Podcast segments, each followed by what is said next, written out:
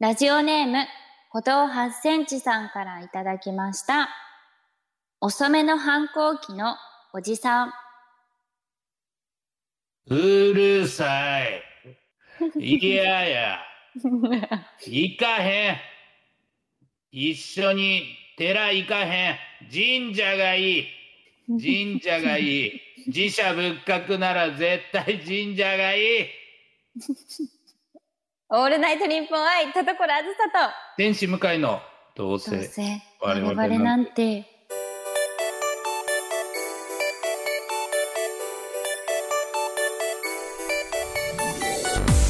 皆さんこんばんは。どうせ我々なんてパーソナリティの田所あずさです。天使向かいです。はい。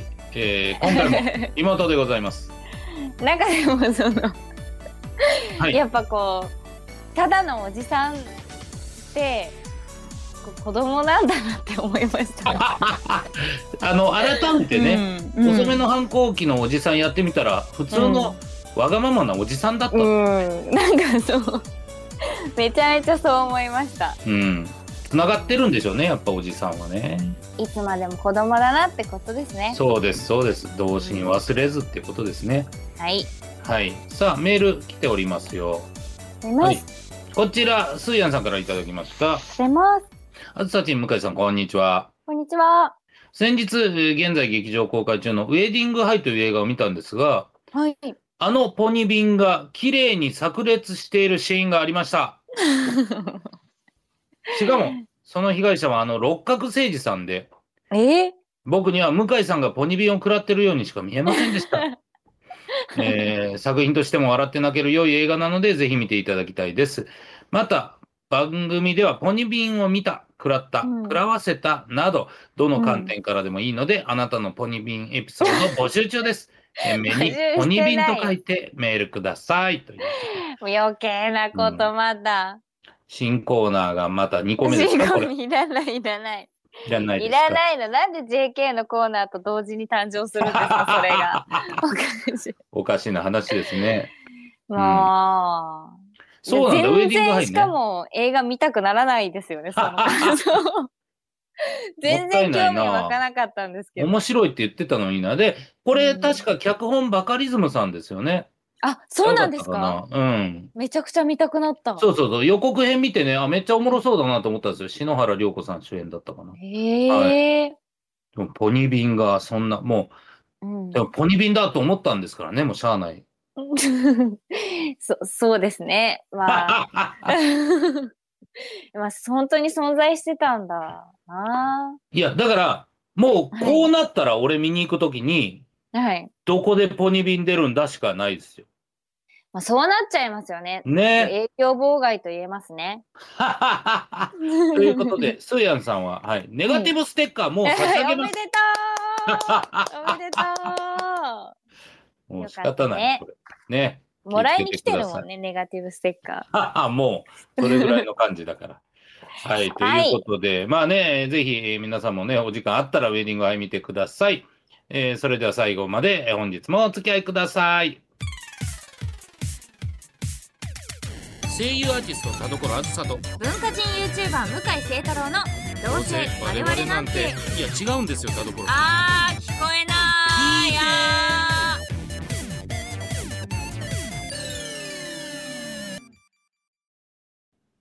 どうせ我々なんて今週の企画は？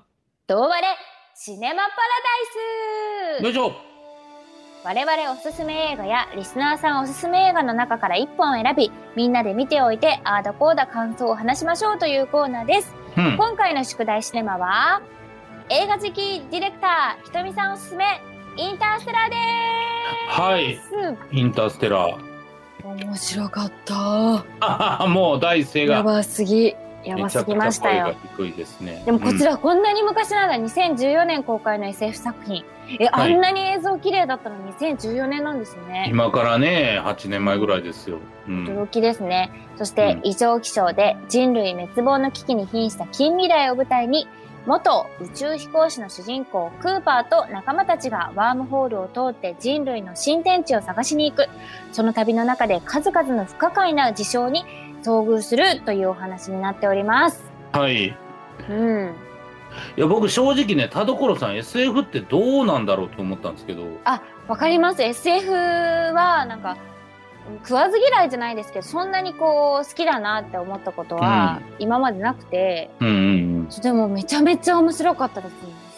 なんか、その SF とはいえ、うんうんめちゃくちゃ計算されて、あの、もう論文とかをになってるらしいですよ。この映画を作るにあたって、すっごい有名なはい。専門の方に、と、ちゃんとこう、もう数聞字から、いて。そう出して、で、論文にもなってるらしいっていう。えー、そだからもうこまで。ほぼ、そう、現実というか、裏付けしてだ、そうです、そうです、そうです。だからもう、うん。ただの SF っていうか、全部創作とも言い切れないというか、うんうんうんだから、まあ、そういうところもあって、すごく、もしかしたら見やすかったのかなって思うのもありますね。そうですね。結構ね、なんかメールも、ちょっと今から読みますけど、はいなんか反応良かったと言いますか。はい。まずは、もちりピノさん。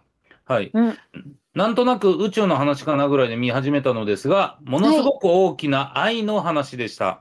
うんうん。えー一番好きだったシーンは、ブラックホールから脱出するためにターズが宇宙船を分離させるところ。うん。うん。向こう側で待ってるぞ、クーパー。またな、相棒と分離していったのですが、えーうんその瞬間はまたロボットのジョークかなと思っていました。うんすぐ後にクーパーの宇宙船も分離するまでは。ねえ、それすごい粋なセリフでしたよね。いや、粋でしたね。うん、すごいな、うんジョーク、ユニークが、ユニークだな。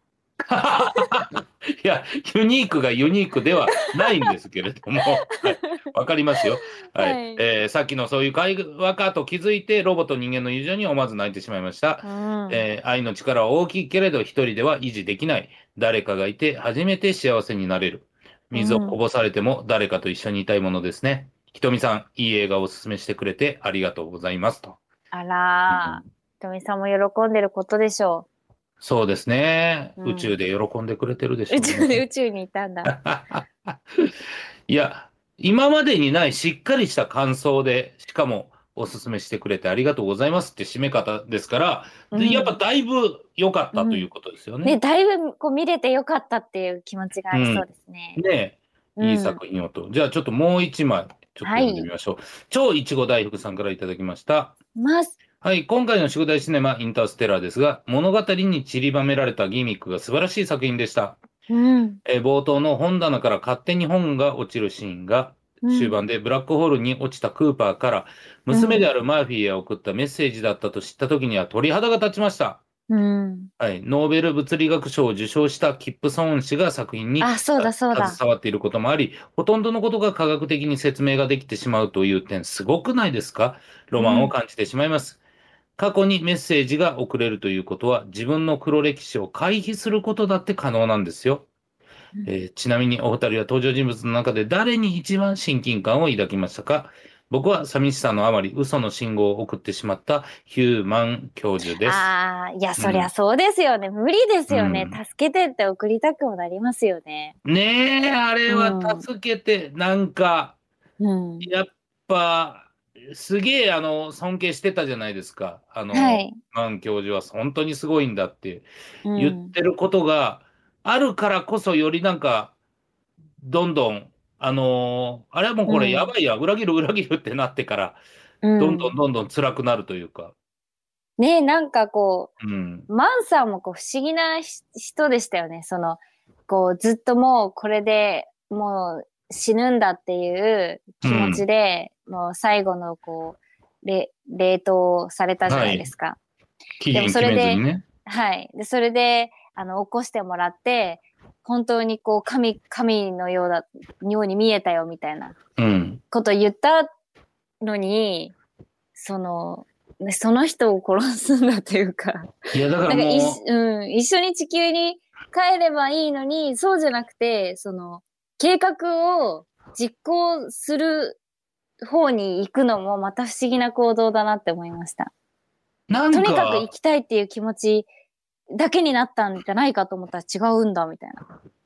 なんか不思議でしたね。なんかどっかでやっぱ、博士としての欲求もあるのかなあとか。ねうん、すごいね、とんでもない人でしたね。ねえ、うんいや、まあまあまあ、でも、ああなる気持ちがわかるっていうのもまあわかるというかね。いや、おし、だって、なんかもう、押しちゃいますよ。うん。だからすごくなかったですか？絶対に感じ得ることのない気持ちなのに、うん。すごい連れてかれませんでした。本当に一緒に宇宙船に乗ってるようなというか、うん。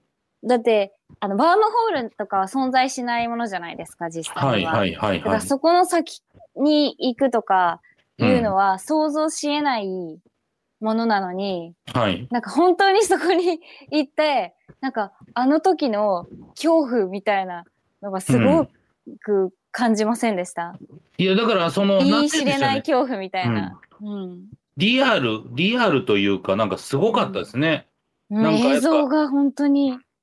やっぱ宇宙の怖さってやっぱなんか果てしない闇と無みたいなところもありますけど、うんやっぱそこをしっかりと息苦しくなっていくんですよね、見てて本当に。ううん。んほんすごい本当の孤独みたいなのが、そうそうそうそうそうそう。もう無理だってなりますよね。いやだからこれ多分映画館で見たらもっとうわー、確かに。ね良かったろうなと思いました見し、たすぎますね、これは。あとマジで、あの、伏線回収としてもやっぱめちゃくちゃ綺麗な伏線回収するじゃないですか。うんうんうん。その、はじめ、誰がこのインタビューを受けてたんだとか、ああ、そうですね。はい。とか、やっぱ宇宙人とコンタクト取ったっていう、えーアメリアか、アメリアうんが、あの、宇宙人が接近遭遇したとか言ってんのも、後で全部繋がっていく感じって、うん。めちゃくちゃ綺麗というか、ねえ、なんか気持ちが良かったですよね。そう、そうなんですよ。この映画って、なんか SF の、こう、まあ僕が勝手な偏見ですけど、うん SF で伏線回収するわけないと思ってたんですよ。うんうんうん。なんか勝手に。だから、うん。すっごい綺麗に回収してくれて、うん。だからその気持ちよさというか、うん終わった後の、ああ、本当にいいもん見たなっていう気持ちは、もうんう、ああ、そう、だから、ひとみさん、いい映画、ありがとうございます。ありがとうございました。いや、ひとみさんのおかげで。うんい、や、結構長尺でね。そう、ごすみません、本当に、初めはね、マジで、おいうん長尺のやつ、やんなよと思いました。すいません。はい。そう。でも全然長く感じなかったです。うん、感じなかった。もうそれこそミラー製かなぐらいの感じでしたね。重力の感じでね。そう、一瞬、うん一瞬でしたよ、本当一瞬ですよ体感一瞬。地球で言ったら一瞬ですよ、もう。ね。すごかった。でも気づいたら0時回ってびっくりしてました。あれ？もうこんな時間っていう。そう。うんえ本当面白かったですね。そうそうそう。難しい情報がたくさんあるって聞いてたけど、うん。それを多分、そのさっき言った多分、博士とかがしっかり、えー理論立ててやってるから、わからないなりに聞いてて気持ち悪くないんだろうなと思いました、今。そうですね。うん。私こう、知りたくなりますよね。うん。どういうことなんだろうって。そうそうそう。解説動画みたいなの見ちゃいましたもんね。あ、いいですね。それわか知る。りたくなっちゃって。どういう時間のやつとかも不思議ですよね。うん。なんか、同じ体感と違うってね、うん。なんかどういうことって思いますよね。だから船に残った人だけ年取ってるみたいな。うん。そう。うんあれがね、うんあれだけでちょっと本当に、あそこって異常ですもんね。うん。うん。でも本当にそれが起こるんですもんね。そこはあり得るというか。そうですね。うん、なんか本当に、これ、なんか、本当にちっちゃい世界で生きてるなっていうか、恐ろしくなりますね。そう、本当に5次元っていうものがあったら、ああなるんだっていう。ね、5次元とかも意味不明ですもんね。うん。折りたためわる。折りたためるとは。い。いや、わかんない。むしろもう、3次元にいるのに2次元を好きなこっちからすればもう、遠すぎてわかんない。そうですね。うん。でも本当に愛よかはった次元を超えるんですね。そうですね。そう。これで教えてくれたのは、だからはい二次元を好きでよかったと思えたんで。まあそれ一緒です。絶対違う。あはい。でも本当に素晴らしい映画をうんありがとうございました。りがとうございました。いはやー、ちょっとね、い。うん。どうします？こんないいね、映画見た後に、他、これ次回どうするんだって話ですよ。いや、めっちゃ悩んで、はい。で田所さんの番か。なるほど。あ、そう。で、最近、うん。見た中で、ソウルフルワールドってやつがめちゃくちゃ面白かったんですよ。はい。もうなんか CM。ね、ようやってましたよね。うんはい。でもあの、ディズニープラスさんかな？に入ってるから、こう見れたんですけど、なるほど。そう。みんながこう、なかなか見るの難しかったりする人もいるのかなって確かに登録今からしてってことでしょ？うん、うん。ハードルがね、うんちょっとねもちろん入ってる人もたくさんいると思うんですけど、うん。ハードルが高くなっちゃうかなっていうのもありまして、でもソウルフルワールドめっちゃ面白いので、ぜひ、あの、お時間あって見られる方、見てほしいなと思いつつ、はい。今回は、えー話題にもなっていて、そして私がずっと見たかった、えー、ドライブ・マイ・カー なるほど。宿題シネマにしようと思います。あ、でも確かにこんなに話題になってるけど、はい。なんか見るのちょっとだけ悩むなと思ってたんですよ。あ、そうなんですか？うん。おもろそうだけど、まあ、地上波でした時でいいかなとか思ってたんで、いい機会かも。そうですね。もう、だってうんアカデミー賞国際長編映画賞を取ってますからね。すごいことですよ。うん。もうすごいことだし、だし、もうすっごいいいという噂を聞きまして。あ、でも、もう周りが言ってますか。そうです。でも、あの、配信がちょっとまだ、あの、いろんなとこではやっておりませんので、はい。でもこちら Amazon プライムさんで、あうん。のお安くね、レンタルができましたので、そんなんあるんだ。はい。もし、皆さん、可能でしたら、可能な方、ぜひ見てみてください。これはちょっと見ときましょう。ぜひ。ちょっとうね、ん。楽しいと思う。ずっと見たかったんで、本当嬉しいです。うん。いいですね。はい。えー次回の宿題シネマはドライブ・マイ・カーに決定しました。イエーイ、えーぜひ、皆さんぜひ、えー皆さんぜひ見ておいてください。さて、この番組では皆様からのメールを募集しています。宛先は、どうせアットマーク、オールナイトニッポンドットコム、どうせアットマーク、オールナイトニッポンドットコム、どうせのスペルは DOUSE です。懸命に、どうわれ、シネマパラダイス、本文に、本名、住所、郵便番号、電話番号と、感想や見てほしい映画を書いて送ってきてください。以上、どうあれシネマパラダイスでした。明日はきっといいことあるよオールナイトニッポン愛田所あずさと天心向井のどうせ我々なんて明るく元気に後ろ向き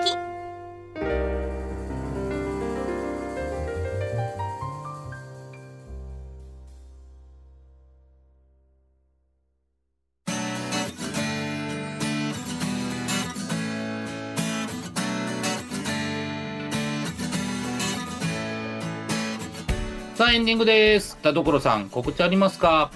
はい。ATX さんにて放送中のとにかくゆるく過ごしたいという番組に寺島拓磨さん、白石みのるさん、野水いおりさんと一緒に出演させていただいております。程よい距離感とコンビネーションの取れたトークバラエティとなっておりますので、チェックしていただけたら嬉しいです。はい、僕さん。はい、えー僕はですね、4月23日ですね、はい、えーこちら、ルミネ座吉本で、えー、ホットタクシーのイベントが行われます。うんは。い、えーこちら、あー出演はあー作品も出ているダイアン、えー曲を書いたトニー・フランク、えーそしてまあ好きだと言ってた平成のぶしこぶし徳井くん、そして僕、そして東野幸治さんが出演されます。はい、こちら、あー劇場も配信もございます。チェックしてください。お願いします。お願いします。はい、ということで、それでは、こちら、読んだメールの中から、ノベルティステッカー1つ選びましょはい。うんでもね、冒頭で、ポニビンメールで、ネガティブステッカー、スーヤンさん言っちゃいましたう。けど、そうだ。だから、えー映画だ。映画のメンバーがいいね。映画のメンバーは、もちりピノさんか、あのー超いちご大福さんですね。えー、もうどっちもいいです。どっちもいい。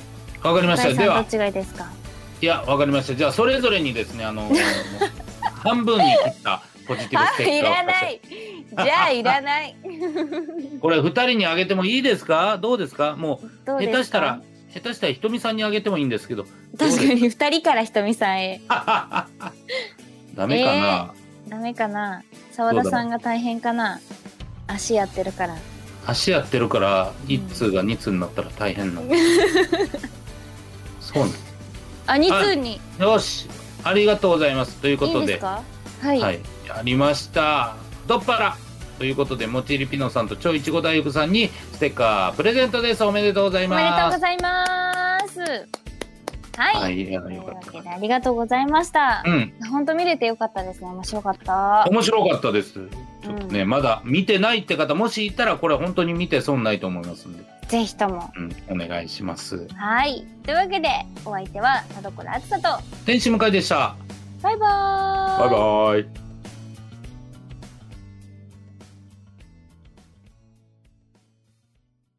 ラジオネーム、パーマー巡査先生からの後ろ向きポエム。ハンバーガーを買いに行った。2個買うと割引になると書いていたので、欲張って2個頼んだ。すると値段は低下。あれ？おかしいな。頼む商品間違えたかな？そう思ったけど、店員さんに聞けず、そのまま支払った。どうせこうなった時、聞けないの分かってたんだから、最初から1個にしておけばよかったな。でも、2個頼んだら、お腹いっぱいになるじゃん。わあいいえ